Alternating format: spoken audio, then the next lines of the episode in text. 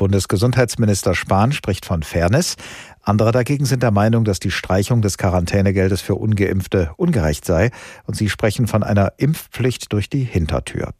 Christiane Wuppen ist Professorin für Medizinethik an der Universität zu Köln und mit ihr habe ich heute Morgen gesprochen.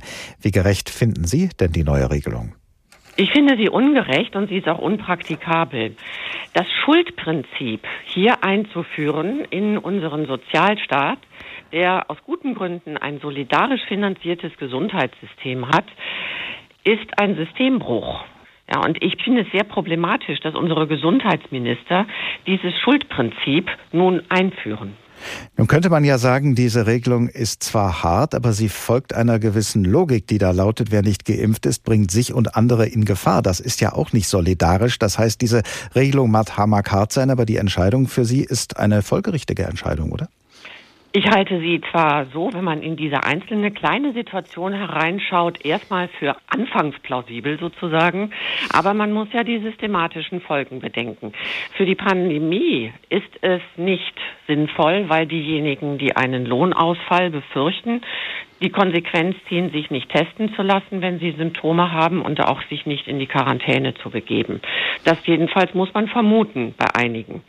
Damit hat man aber eine Art verdeckte Pandemie und hat gar keinen Überblick mehr. Die dritte Welle ist durch viele Tests gebrochen worden.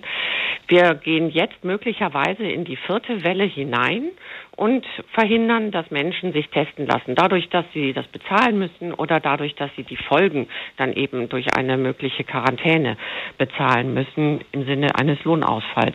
Und ethisch ist es so, dass wir kein Schuldprinzip in unserem Gesundheitssystem haben. Stellen Sie sich mal vor, kann ja verstehen, eine halbe Milliarde Euro, sagt man, seien jetzt schon an Lohnausfällen etc. im Arbeitswesen gezahlt worden für diese Quarantänen. Wenn Sie die adipösen Menschen betrachten, dann schätzt man, dass 30 Milliarden Euro pro Jahr dadurch mit Lohnausfall etc. oder fehlender Arbeit anfallen für die Gesellschaft, könnte man da dann auch sagen, sie hätten ja auf das Essen verzichten können, also warum sollen andere dafür bezahlen? Ich halte das wirklich für einen systematisch schwierigen und ethisch problematischen Ansatz. Als Ethikerin beschäftigen Sie sich ja auch ganz schlicht mit den Voraussetzungen menschlichen Handelns. Ist denn die Erhöhung von Druck, äh, das ist ja jetzt in vielen Bereichen ein Ansatz der Politik, ist das eine geeignete Voraussetzung, ungeimpfte zum Handeln, in diesem Fall zum Impfen zu motivieren? Jetzt mal ganz egal, ob man diese Maßnahmen, die dazu dienen sollen, gut findet oder gerecht findet oder nicht. Wird der gestiegene Druck Ihrer Meinung nach dazu führen, dass sich mehr Menschen impfen lassen? Es kann sein, dass sich der ein oder die andere tatsächlich dadurch impfen lässt, weil es dann bequemer und einfacher wird.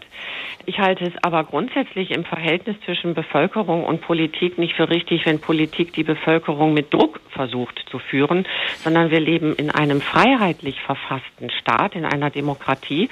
Und da geht es um Augenhöhe zwischen Bevölkerung und Politik. Da geht es um Vertrauen der Bevölkerung in die Politik.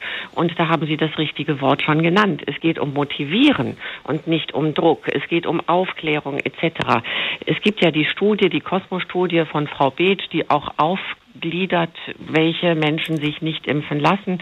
Da gibt es sehr, sehr vielfältige Gründe. Bei manchen ist man wütend, wenn man das hört, weil man denkt, wie kann man so uneinsichtig sein und wie kann man so irrig auf die Impfungen und auf die Pandemie schauen. Aber es gibt auch viele, die es aus ganz anderen Gründen nicht verstehen, nicht einsehen, nicht einsehen, die keinen Zugang zu diesen Informationen haben, in Umfeldern leben, die ihnen diesen Zugang schwierig machen. Und da nun die individuelle Schuld hinzuschieben, halte ich für sehr schwierig. Informieren, aufklären ist sicherlich eine notwendige Bedingung, um zu motivieren, aber es ist noch keine hinreichende Motivierung. Äh, was äh, wäre denn aus Ihrer Sicht ein sinnvolles und ethisch vertretbares Mittel, Menschen zu motivieren? Ich halte Aufklärung und Dialog für ganz wichtig. Man muss in den Stadtteilen, in denen die Impfrate sehr niedrig ist, Menschen finden, mit denen man sich verbündet, die also einen guten Zugang zu diesen Bevölkerungsgruppen haben, Vertrauen genießen. In Dänemark hat man es gesehen, da ist die Impfquote so hoch, vor allen Dingen auch, weil die Vertrauen der Bevölkerung in die Politik so hoch ist. Und das hat man in Deutschland durch die Ministerpräsidentenkonferenzen unter anderem und durch ein zum Teil sehr unlogisches und inkonsistentes Pandemie-Management ein bisschen verspielt. Und insofern halte ich diesen Vertrauensaufbau für das Gebot der Stunde. Nun ist ja die Corona-Pandemie schon etwas völlig Neues in ihrer Dimension und in ihrer Qualität. Und frühere und bisherige Voraussetzungen, die wir hatten, dienen da vielleicht nur bedingt als Präzedenzfall. Wir haben ja jetzt wirklich das Problem, dass Menschen durch ihr Handeln eben nicht nur sich selbst gefährden, wenn sie ein Risiko eingehen, sondern eben auch andere. Erfordert das nicht auch andere ethische Maßstäbe, als wir sie vielleicht bisher an den Tag gelegt haben? Die ethischen Maßstäbe ändern sich nicht, aber der Anwendungskontext ändert sich natürlich und den muss man in der Tat im Detail diskutieren, wofür wir jetzt wahrscheinlich keine Zeit haben. Es geht aber darum, diese ethischen Maßstäbe auch auf ihre prinzipielle Gültigkeit hin für diese Gesellschaft zu untersuchen. Was heißt Gerechtigkeit? Was heißt Fairness? Und wenn es dann in diesem Anwendungsfall jetzt hier Fairness heißt, dass die Menschen, die geimpft sind, nicht bezahlen wollen für Menschen, die nicht geimpft sind, dann gehen wir auf ein individuelles Verschuldensniveau, das wir uns sehr, sehr gut überlegen müssen. Denn wie gesagt, in ganz anderen Fällen wäre das genauso auch anzuwenden. Und ich glaube, dass wir das nicht wollen.